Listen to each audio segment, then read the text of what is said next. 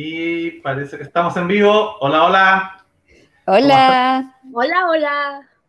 Gracias por acompañarnos nuevamente en Liberty TV, a los que nos están viendo en vivo, a los que nos verán eh, después online. Eh, lo invito al tiro a suscribirse al canal de YouTube, al canal de Facebook, Cultura Libre en Facebook y Liberty TV en YouTube. Y hoy día estamos con Rodolfo Vilches, eh, nuestro líder de la Comisión Internacional de Bópoli, que obviamente todos los artistas están súper eh, parado y suspendido, pero, eh, pero ya vamos a, a, ir retomando la normalidad, esperemos, antes del 2022. Eh, estamos con nuestras panelistas invitadas de siempre, Beatriz Sotomayor, psicóloga, Isaura, que está, Isaura Reynolds, que está de, desde Australia, desde Melbourne en este momento, en la tierra de donde está también la mamá de Rodolfo, nos contaba eh, también en Melbourne. Eh, se, se, escaparon juntas el último momento.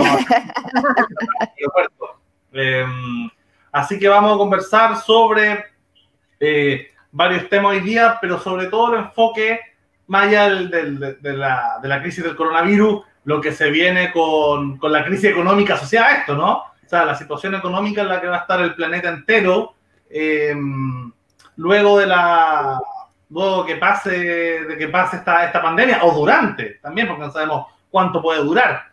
Entonces bueno quería darte la bienvenida Rodolfo un poco para que nos introduzca en, en, todo este tema. Cuál es tu visión sobre, sobre la situación económica que se nos viene a nivel global durante y queramos eh, posterior a, a, la solución de, de la pandemia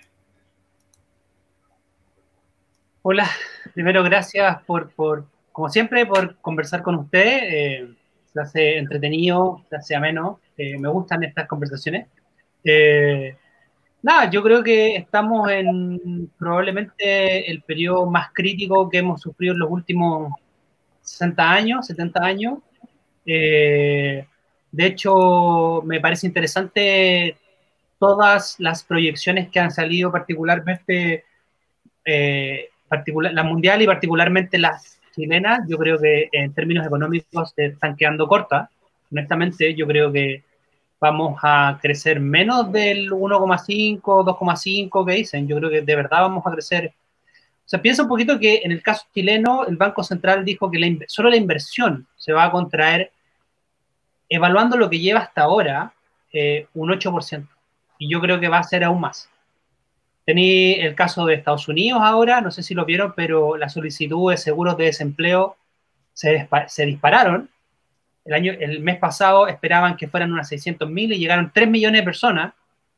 Este mes que pasó eh, esperaban que llegaran 3 millones y llegaron 6 millones de personas a solicitar su seguro de desempleo, lo que te da cuenta, wow. y, y, eso que ellos todavía no llegan al pic, entonces te, lo que te da cuenta un poco de las cosas como van a pasar. Y estamos hablando, y también lo que pasa en Europa, y estamos hablando de entre China, Europa y, y, y Estados Unidos, eh, los tres principales socios comerciales de Chile. Ahí tenéis el 80% de lo que mandamos al mundo. Eh, y, la, y, y, el comercio, el comercio significa el 50% de nuestro Producto Interno Bruto. Solo las exportaciones son como el 25%. Entonces te das cuenta de que los tres grandes eh, están cayendo, el, el, golpe para nosotros va a ser bastante más crudo de lo que, de lo que se estima. De hecho, eh, el paquete fiscal que anunció el gobierno, yo también creo que va a quedar corto. Yo creo que es un paquete... El otro día escuchaba una cifra que me, me, me, me sorprendió, que si todos los posibles desempleados de las pymes ocuparan este seguro de desempleo, que está, el seguro se acaba en tres semanas, la plata. Tres semanas se acaba. Si lo ocupara. ¿Cuál la alternativa? La alternativa es gastar más plata. La verdad es meterse más, más. Ojo que este gobierno de verdad ha gastado mucha plata. Eh, se gastó cerca de 4 mil millones con el estallido social y ahora se está, ganando, está gastando. No, se gastó más, se gastó cerca de 5 mil, 6 mil y ahora se está gastando 12 mil vamos en 18 mil, yo creo que va a tener que tirar otro paquete tan o más grande que este. Eh, ahora también veo que en términos económicos vamos a tener una crisis de suministros de insumos importantes en Chile y en el mundo en general. Eh, nosotros, generalmente uno logra o, escucha siempre que eh, el suministro de muchos de los productos está asegurado, pero está asegurado en parte porque las grandes cadenas que entregan suministro están funcionando, están agotando su stock. No es porque esté aumentando los niveles de importaciones de productos. Chile consume mucho producto importado, mucho. Eh, pero si tú ves hoy día, eh, hay una crisis de suministro. Solo, solo, por darles un ejemplo, eh, cuando nosotros vemos que hay una falta de suministros de insumos médicos, por ejemplo, eso viene a raíz que, por ejemplo, China produce cerca del 50 o 60% de las mascarillas que se consumen en el mundo. Y cuando comenzó el brote en China, que también lo hicieron otros países. De hecho, la semana pasada lo, anunció Colombia, eh, prohibieron sus exportaciones de esos productos. Y por eso es que no estaban llegando mascarillas. El otro 20% las produce Taiwán, que fue el mismo. También eh, prohibió el consumo, la exportación de eso. Recientemente Colombia, que es un proveedor importante para Chile de productos de aseo, como jabón, como eh, desinfectante, prohibió también las exportaciones durante seis meses. Eh, solo un ejemplo para que ustedes lo grafiquen en su, en su lo vean en su mente. Eh, conocen el lisoform, conocen el lisoform, el típico el lisoform viene de México y México también prohibió la, la, exportación de su producto. Entonces no nos extrañe que en un mes más o dos meses más no encontremos ese, ese tipo de producto en el supermercado. No porque no te lo quieran vender, sino porque simplemente no te lo están vendiendo desde afuera. Entonces, y así tienes una serie de eh, eh, eh, situaciones que van ocurriendo y que, y que te dan cuenta de que la crisis viene mucho más grande. Te pongo otro ejemplo. las empresas de, de, de, transporte de container están optimizando las cargas y se han reducido en 10 el número de barcos que transportan mercancía. ¿Sí? ¿Por qué? Porque como reduce la demanda y por tanto el, la oferta de productos que vienen hacia acá también se contrae, ellos prefieren optimizar y ir con un barco lleno, en términos coloquiales, pero ir con un barco lleno y venir con ese container. Entonces eso te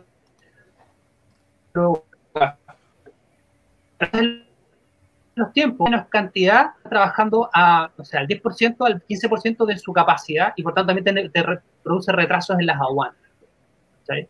También vas a tener efectos en los suministros de bienes acá.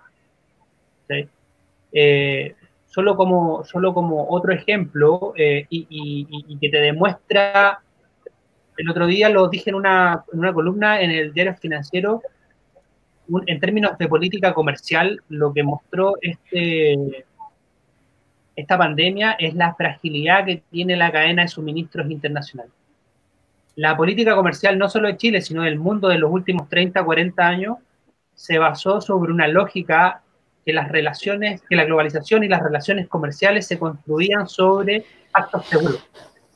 Y yo por tener un acuerdo, ese acuerdo era y que por tanto yo tenía de alguna forma asegurado el suministro de ciertos bienes. Bueno, eso lo único que hizo es digregar la cadena de suministro y saber que ahora lo que tú consumes, lo consumes de distintos países que además lo hacen de distintos países. ¿Y cuál es la alternativa? yo propuse una alternativa que creo que es, la hora de replantear eh, las cadenas de suministros regionales.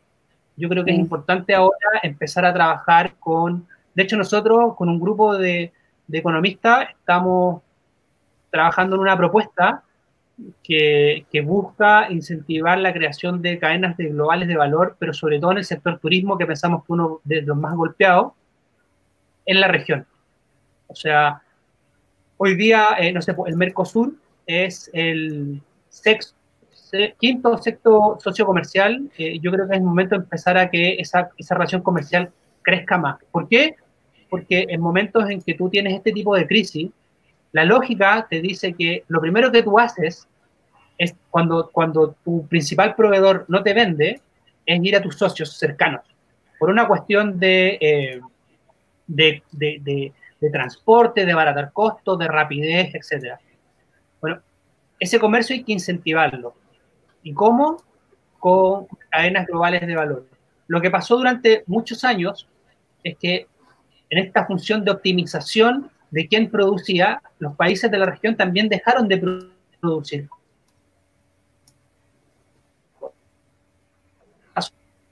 Por ejemplo, ¿Puedes repetir lo que, lo que dijiste de nuevo porque se, te pegaste? Sí. Tenemos a Rolfo ahí un poco... Está bueno, para los que se van sumando al programa, estamos haciendo análisis internacional comercial eh, junto con Rodolfo Vilches, que es ingeniero comercial, que está... Eh, ¿En qué parte se quedaron? Eh, mira, que, tú dijiste Corea y quedaste como... Ah, ok. ¿Se escucha mejor ahora? Sí. sí, sí. por qué Corea entre todas las cosas que hizo, ahí hay un, hay un, desarrollo tecnológico importante, un desarrollo preventivo importante, pero esta, en esta optimización... No, parece que perdimos a Rodolfo, se, nos cayó. Pero volverá.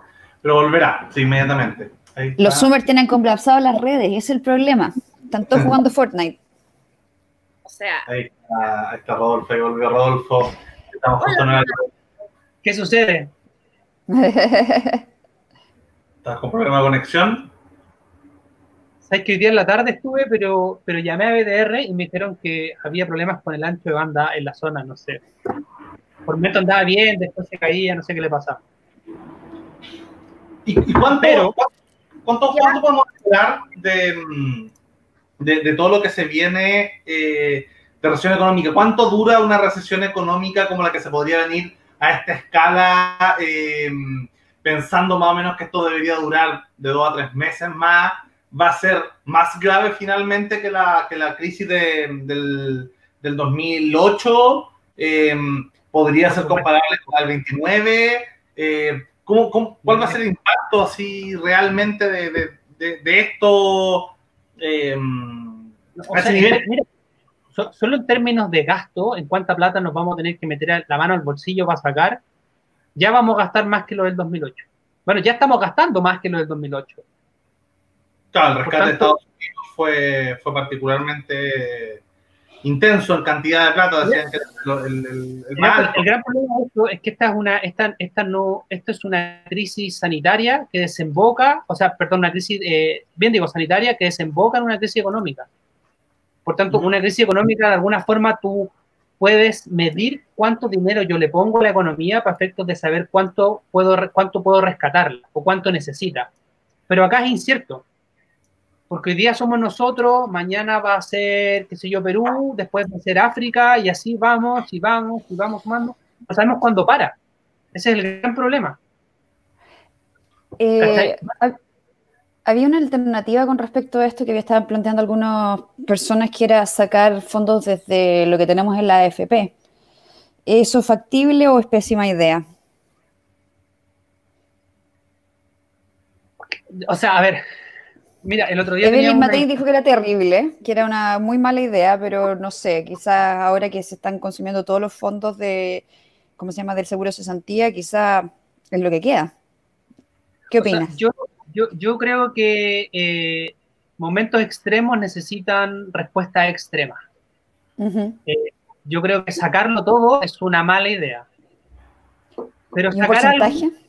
sí, yo creo que sacar un porcentaje mínimo no, no, es cierto, es cierto que, que, te va a afectar tu renta futura, sin lugar a dudas. Pero hasta el día de hoy no he escuchado a nadie a decir cuánto me va a bajar mi renta si yo hoy saco el 5%.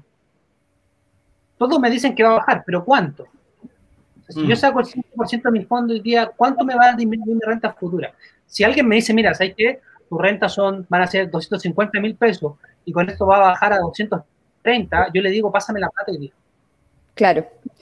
Pero de todas maneras, igual, igual se está pensando en cambiar el sistema de la FP, que quizás en algún momento tengamos más rentabilidad de lo que estamos teniendo ahora. Sí, exactamente, y el rebote puede ser mayor y este 5% lo recuperáis y de alguna forma estaría como tomando la ganancia futura. Mm. Algo así, eh, claro. Ahora, ahora bien, eh, eh, efectivamente, no es la mejor idea. Pero cuando tú tienes gente... El otro día me lo planteó alguien, y me lo planteó un, un amigo economista, que no da el nombre, pero bien conocido, y me dijo, pero hay una cosa que es bien sensata. ¿De qué te sirve tener plata para tu pensión pura si hoy día yo no tengo para comer? Mm. Yo hoy no tengo para, me quedé sin trabajo, o vivo del día a día, o vivo, o, lo que sea, y no tengo para llevarle plata a mis hijos. Y más encima estoy vivo en Recoleta o en Santiago Centro y estoy en cuarentena. Ni siquiera puedo salir y tratar de generar algo.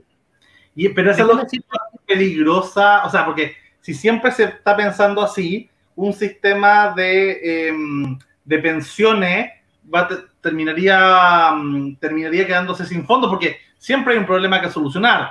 Yo sé, yo sé la gravedad de la situación del coronavirus, eh, pero anteriormente puede ser, no sé, la crisis económica, puede ser una gran cesantía, puede ser el estallido social, puede ser el calentamiento global en el futuro, pueden ser la revolución de los robots. O sea, siempre, puede, siempre puede haber un problema y con eso no hay sistema de, al menos de cotización individual, eh, y tampoco, o sea, si, tenemos fondo de pensiones y lo estamos tocando y, y, agarrando siempre ante eventualidades, no digo que lo de hoy día no sea grave, pero, pero, pero siempre está la tentación. Y, sabemos que la izquierda en general siempre tiene la tentación de tocar este fondo, que es más plata de la que probablemente nunca van a manejar eh, eh, como gobierno con un presupuesto muy alto, altísimo, mucha plata. Entonces, siempre está la tentación de agarrar estos recursos por parte de gobiernos populistas, no, no quiero ponerlo en un sector político. Entonces, yo, yo creo ahí si Caes, si caes en el espiral de que cada vez que ocurra un suceso importante vas a sacar la plata, no va a ocurrir nada. Porque bueno, en dos meses otro suceso y este. Pero yo creo que este suceso es muy, muy, muy particular, de verdad. Yo no creo que esto se repita de nuevo eh, ese, en la próxima vez estamos los cuatro en, la Comisión Internacional, ¿no? Eh, y, pasa que uno va viendo la guerra comercial con Trump. La victoria de Trump ya fue extraña. Luego parte una guerra comercial con China, ¿cierto? Eh, hace, seis meses, hace tres meses y medio, nadie hubiese podido pensar que el mundo iba a estar parado por un resfrío, un resfrío mágico que, es un poquito más infeccioso y un poquito más letal que la norma y paró la economía del mundo. Entonces, insisto, eh, puede ser que el calentamiento global termine generando, no sé, eh, cambios climáticos que, terminen eh, con una consecuencia similar a esta y, y, el mundo va a estar bastante más, em, bastante más fluctuante, al parecer. Con, con Beatriz siempre conversamos que vivimos en tiempos interesantes, que el mundo, la historia estaba, estaba muy aburrida las últimas dos décadas y ahora está particularmente mm, eh, demasiado entretenida, podría decir uno, demasiado movida. Este, 20, este 2020 ya partió particularmente complejo, entonces em, yo, ya me gustaría, me gustaría preguntarte, Rodolfo, ¿por dónde crees tú que van a desarrollarse todo esto juego de intuición, ¿no? Em, ¿por, dónde, ¿Por dónde se van a desarrollar los nuevos equilibrios de poder que salgan de esta situación? O sea, vimos que en general 2008, la crisis económica del 2008 terminó causando, em, terminó causando un desequilibrio, o sea, primero un cambio de poderes en general en cualquier gobierno. Los que eran de centro izquierda pasaban a centro derecha, los que eran de centro derecha pasaban a centro izquierda, hasta el caso de España, el caso de Estados Unidos, el caso de Chile, entre, entre otros varios casos. ¿Cómo va a afectar o cómo crees tú que puede verse afectado este, la crisis sanitaria y luego la crisis económica en el equilibrio de poder, lo que va a pasar con China, qué va a pasar un poco con, con el TPP, que, que, bueno, tú, fuiste parte negociadora de la comisión del TPP, ¿qué va a pasar? ¿Hay, ¿Hay una esperanza de tener un TPP después del coronavirus o ya son ideas que, que van a quedar absolutamente debajo de la alfombra en la historia de la humanidad? A ver, tocaste varios puntos. Eh, el primero, y que yo creo que es fundamental, eh, y, yo siento que aquí China, eh, a ver, es Vox Populi que, que todos sabemos que China todavía sigue siendo considerada la fábrica del mundo y lo va a seguir siendo. Y hoy día China de alguna forma está cobrando esa cuenta. Y de esta discusión yo me atrevería a decir que va a salir el próximo líder de los próximos 15 años. Y de ahí viene el, hecho de por qué China está ahora tratando de eh, participar fuertemente en muchos de los países. O sea, las estrategias no son por nada. O sea, nadie me puede... ¿El líder de los próximos 15 años de China o del mundo? No, del mundo, del mundo. Aquí viene, yo creo que de aquí sale y va a marcar la pauta. China también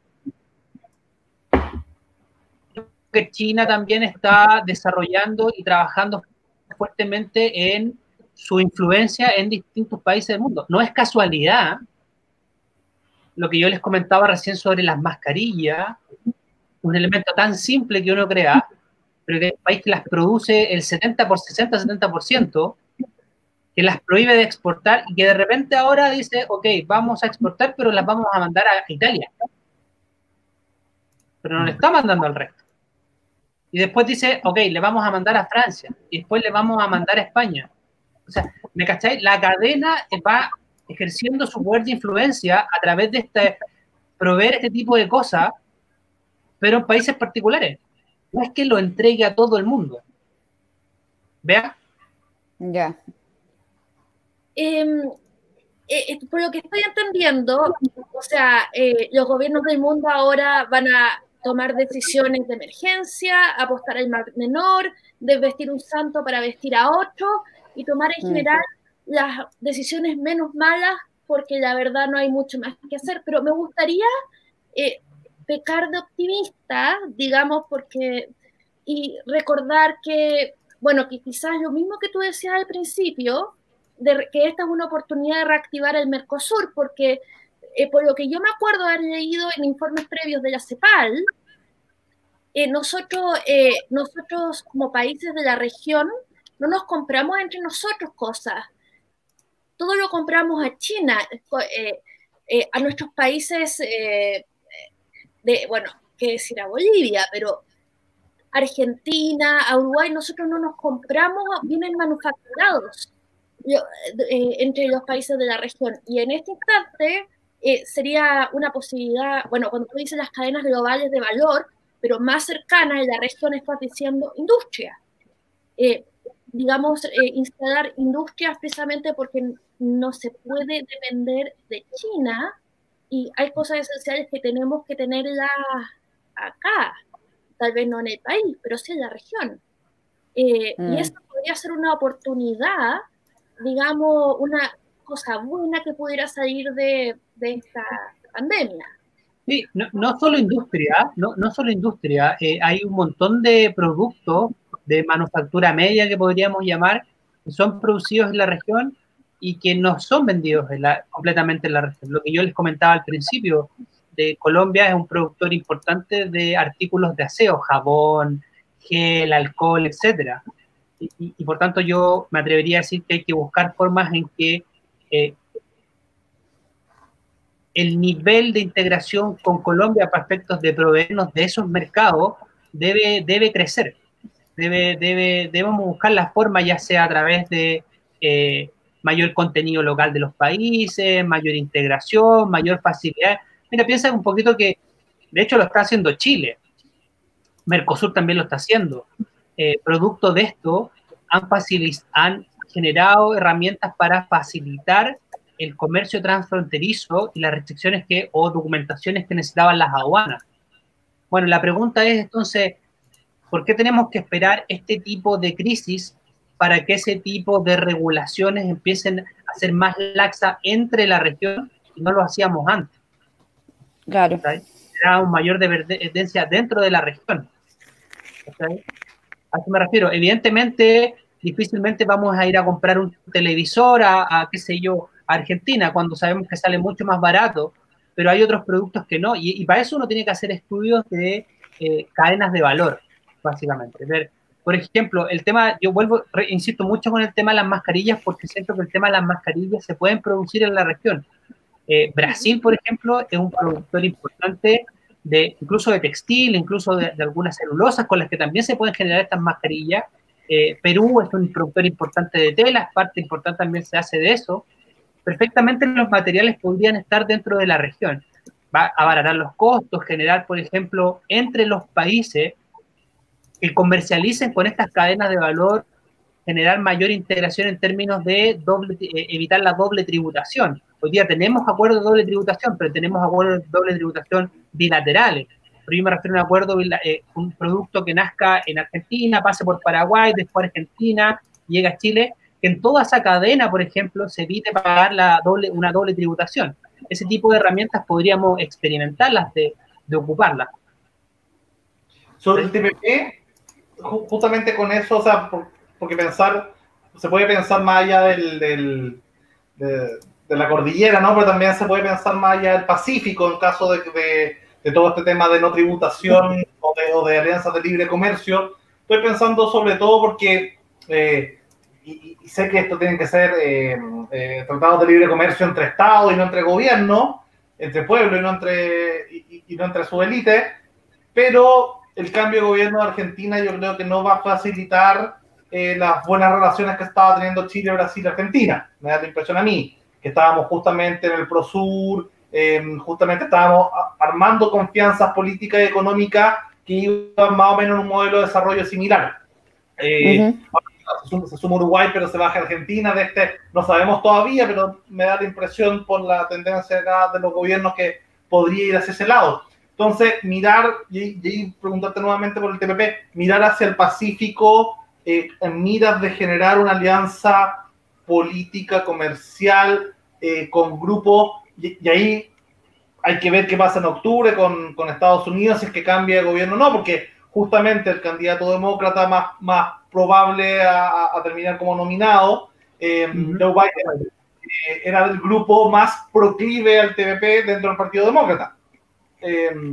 y si es que llegase a darse con, con, con, no sabemos cómo va a sortear Trump esta, esta, esta crisis sanitaria, pero si Estados Unidos está hoy día justamente como el país más mm, eh, con más contagiados del mundo. Eh, si es que llega a haber un cambio de, color en la Casa Blanca, eh, podría haber una reactivación del TPP también en, el gobierno norteamericano. Puede ser hacia ese lado que, se, pueda mirar posterior a la crisis. en ese caso, en caso que vuelva a ser elegido Trump y no se suma al TPP, China estaba como candidata eventual a, reemplazar a Estados Unidos como, como economía del TPP, que algunos dicen que, que, el TPP era justamente para contrarrestar el poder de China, pero si sale de Estados Unidos podría llegar a ser China como, como, como, como eventual alternativa a esa situación, o ya con todo esta, el estallido social en Chile, los cambios de gobierno, eh, después ya la crisis del coronavirus. ¿Cómo ves tú más o menos que se dirige ese tema en particular? El tema lo primero, con, respecto a lo regional, efectivamente, de hecho, hoy día el Banco Interamericano de Desarrollo tiene un concurso de unos fondos para efectos de eh, generar políticas públicas o propuestas de políticas públicas eh, para eh, paliar las, las consecuencias que puede generar el coronavirus. Pero parte fundamental de las postulaciones es que tengan un grado de sostenibilidad importante. ¿Y qué quiero decir con este grado de sostenibilidad? Y ahí voy a la pregunta que ustedes me hacían, es que sean políticas que se puedan sostener en el tiempo independiente de los gobiernos que estén. Y de ahí viene lo fundamental de cuando uno genera estas políticas, no caer en esto de que el gobierno de turno, entonces por tanto va a estar parado. Te pongo un ejemplo. Chile hizo un ejercicio muy bueno que podría repetirse a nivel regional, que son unas plataformas para conectar, se llaman B2B, para conectar empresas con empresas directamente. Bueno, ese tipo de plataforma tú también podrías tenerlo y esa, perdona, y esa plataforma viene del gobierno anterior, ¿me entiendes? Son mecanismos que siguen. Esa plataforma perfectamente tú podrías tenerlo, pero para conectar empresas regionales de la región, del Mercosur, ¿me entiendes? Cosas como eso que no responden al gobierno, sino que siguen funcionando igual.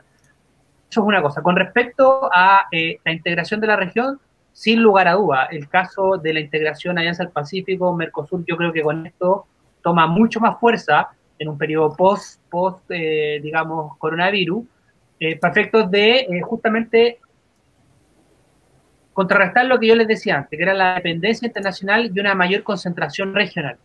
Y desde ahí, eh, efectivamente, el científico es naturalmente tenemos que optar por unas distintas razones geográficas, eh, pero sigo creyendo que la lógica debe ser no individual, sino que debe ser grupal. Debe, las cadenas de valor deben venir desde productos que salen de Chile, pero que vienen medianamente elaborados con insumos que vienen primero de la región para exportarlos a la Alianza Pacífico. perdón, este. Esa es mi, mi, impresión de lo que debería generar mayor eh, crecimiento eh, en la producción, en el comercio y por sobre todo darle también, ojo, acá y aquí viene una lógica importante de el modelo de desarrollo de productos que estamos teniendo. Vamos a seguir, esto nos plantea, un, coronavirus nos plantea un montón de cosas, entre ellas es esta dependencia también internacional, ¿cómo la suplimos? Bueno, tenemos que de alguna forma dar el salto a esos productos un poquitito mayor valor agregado. Se pegó de nuevo.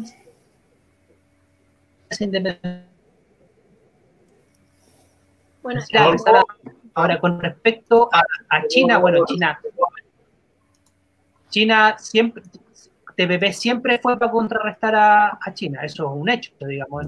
Aquel que lo niegue estaría de, de frente te estaría mintiendo, porque de verdad eso, eso lo hablábamos incluso en los pasillos. O sea, el TPP, en parte porque había un gran actor dentro del TPP que era Estados Unidos, como lo dijiste e, era el gran actor. Le llegaron después a hacer peso, bueno, Canadá, le llegó un poco a hacer peso Japón, pero seguía siendo Estados Unidos. Tan, tanto así que eh, se salió Estados Unidos y, el, y, una de las grandes fortalezas que, o argumentos que se TPP era que teníamos el 40% del PIB mundial.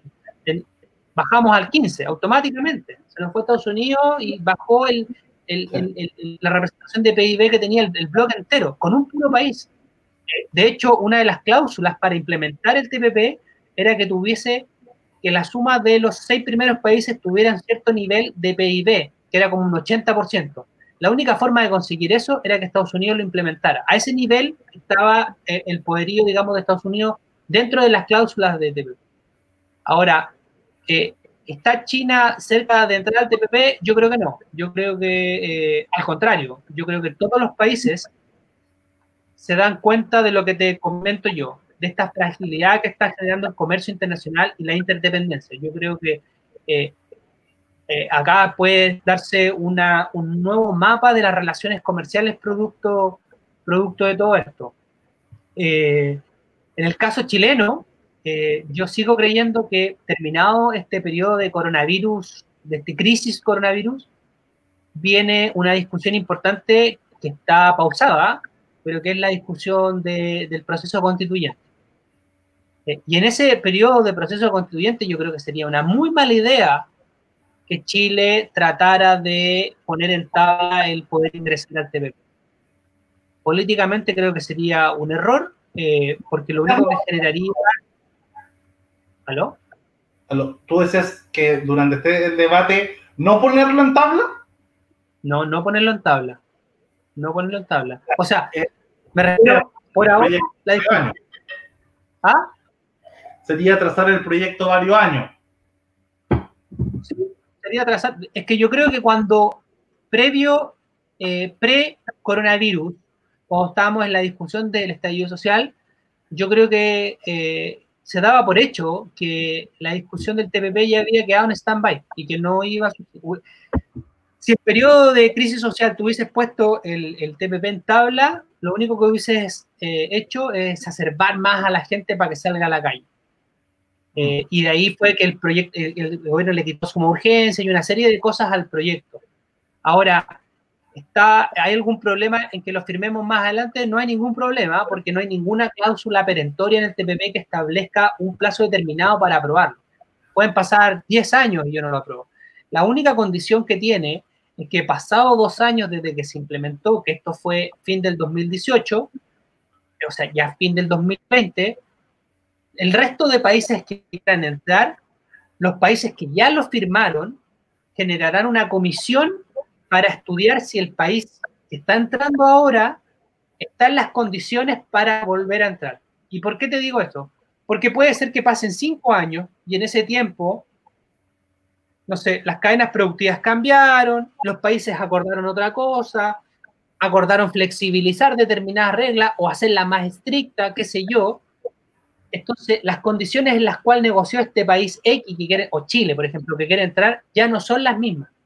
Mm. Y por tanto, yo pregunto y digo, bueno, Chile entonces estarás en las condiciones, esa evaluación la hacen los países ya firmantes. O sea, mucha gente se, se, daría una situación donde quizá mucha gente anti-TPP diciendo, no, no, no, sabemos si queremos. Oye, ojo que no sabemos si nos aceptan. Y quizá ahí el, espíritu chileno de puro Contreras diga, no, no nos aceptan, queremos entrar. La lógica, mira, la lógica de esa cláusula estaba pensada para los países nuevos, no para los países que éramos, éramos eh, digamos, eh, eh, ¿cómo se llama? fundadores de este acuerdo.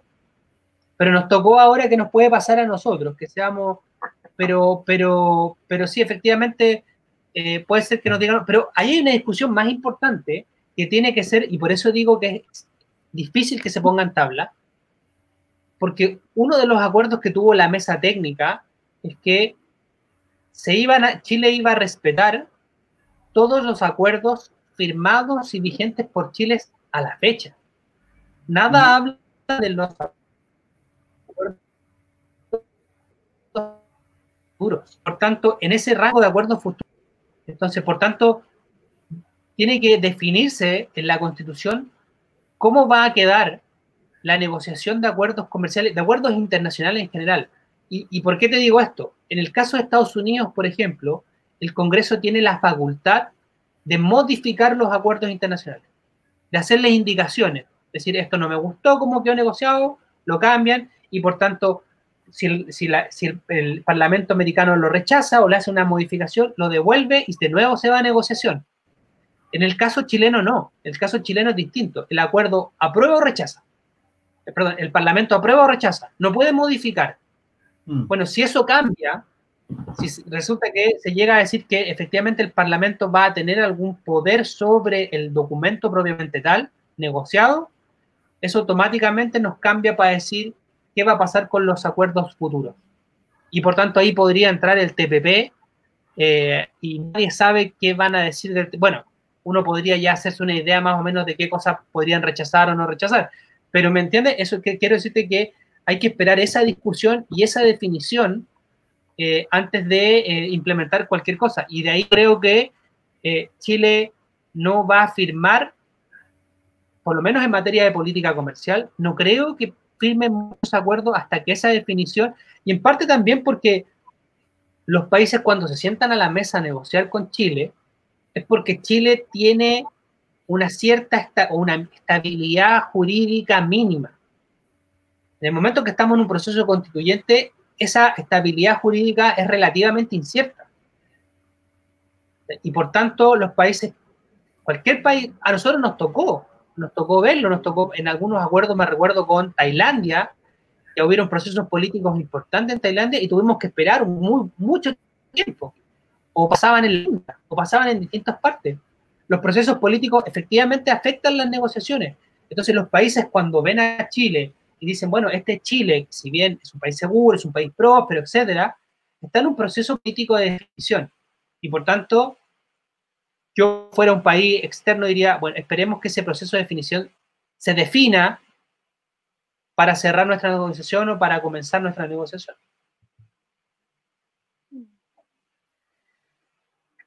Y bueno, eh, también mirando acá, pecando optimista, está viendo las proyecciones económicas de, digamos, de los otros países de la región versus la de Chile.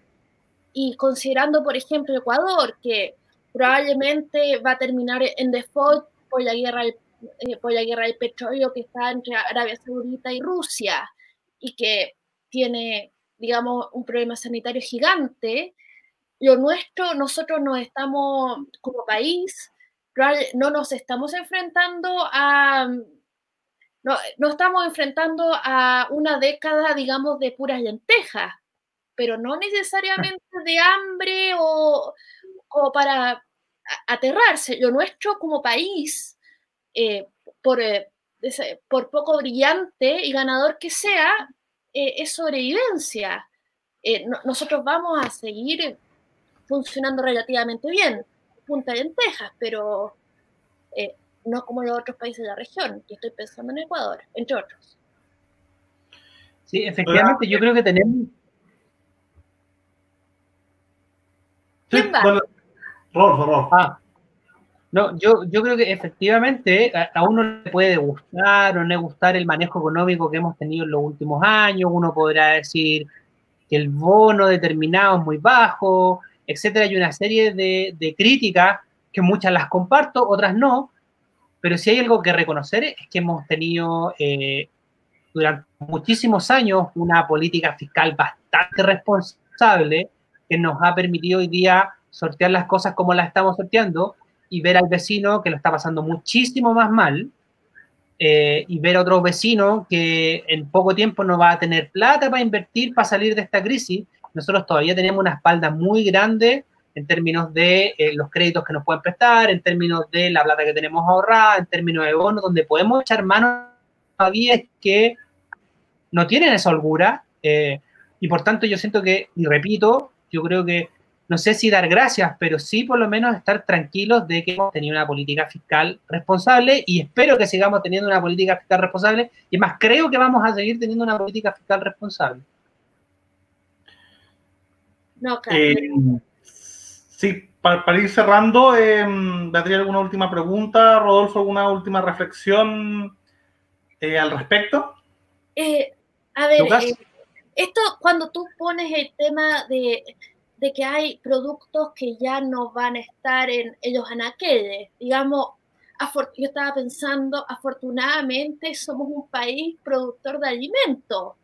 Y, en, o sea, yo que, que, he viajado bastante y que me, y que suelo visitar las vegas de cada país, me doy cuenta que tenemos variedad y que eh, por lo menos de alimentos frescos.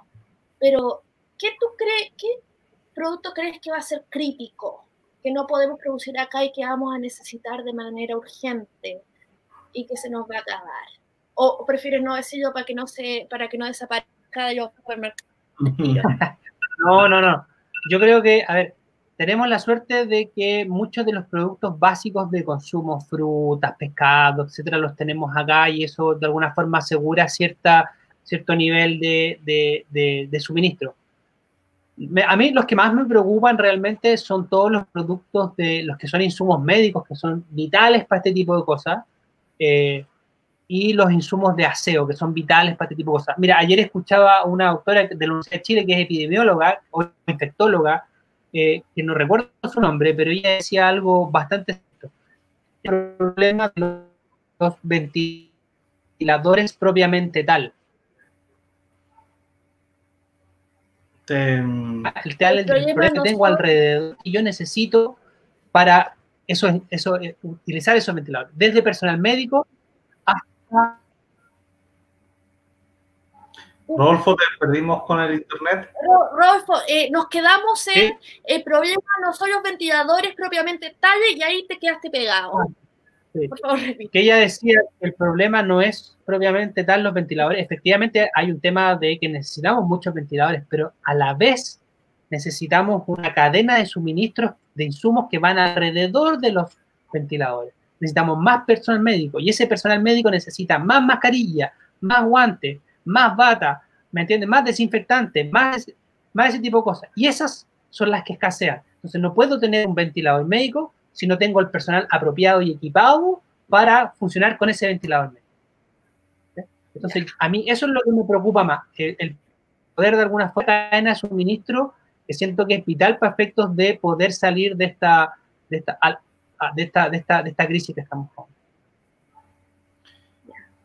Muchas gracias, Rodolfo, por acompañarnos en este interesante programa. Em, síganos viendo, suscríbanse al canal de YouTube, denle me gusta a la página de Facebook y estaremos con más invitados. Esperemos tener a, Rodolfo nuevamente para seguir conversando no solo desde la perspectiva económica, sino también desde la perspectiva internacional, política. Em, Rodolfo es el coordinador de la Comisión Política, o sea, de la Comisión eh, Internacional de Bópoli, eh, fue uno de los negociadores del, del TPP, así que muchas gracias por acompañarnos. Gracias, Beatriz. Bueno, y si ahora se nos, se nos cayó desde Melbourne.